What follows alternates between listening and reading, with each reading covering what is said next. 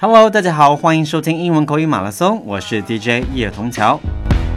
Today is day thirty，今天是我们口语马拉松的第三十天了，坚持每天为大家提供地道、简单、实用的英文口语。最近呢，Jeffrey 有一次出行，那在这次旅途当中也遇到了很多来自中国的朋友。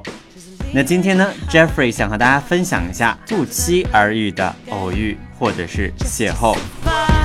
我们一起来看一下今天要分享的内容都有什么呢？Number one, run into, run into, run, R U N, into, I N T O.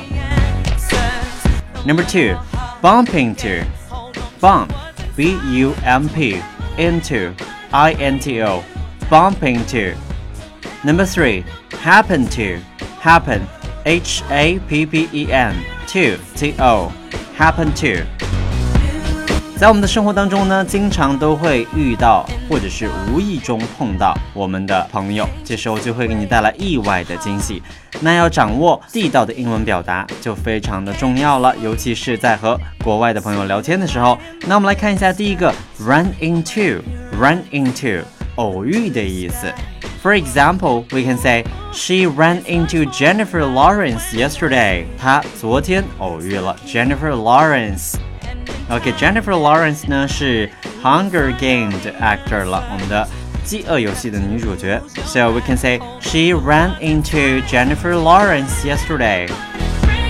Number two, bump into, bump, B-U-M-P, into, I-N-T-O, bump into 表示的是无意中遇到。那这个短语呢，它也有表达撞了个满怀的意思。For example，我们来看一下下面这个句子 ：She slipped。注意，slip 表示滑倒的意思，在这儿不是 sleep，不是长音的睡觉 sleep，OK，而是滑倒 slip。所以，哎，看一下完整的句子：She slipped and bumped into me。她滑倒，然后摔了个满怀，就是哎撞在我的怀里了，OK。She slipped and bumped into me，听起来是否有一些这个电影的桥段的感觉呢？She slipped and bumped into me。Number three, happen to happen, H A P P E N happen to 正好，比如说 I happen to pass by, let's go home together。哎，我正巧路过，pass by 经过的意思。I happen to pass by, let's go home together。OK。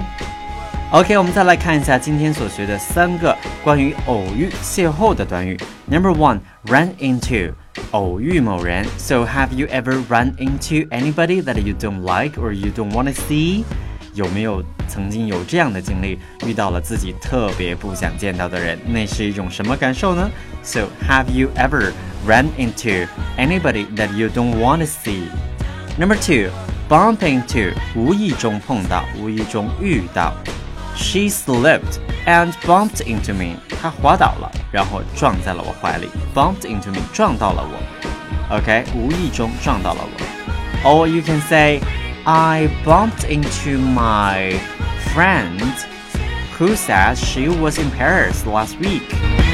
我碰巧遇到我的朋友，而这个朋友上上周说他去巴黎了。嗯，所以呢，哎，不对劲哦。Number three, happen to. 刚巧碰好的意思。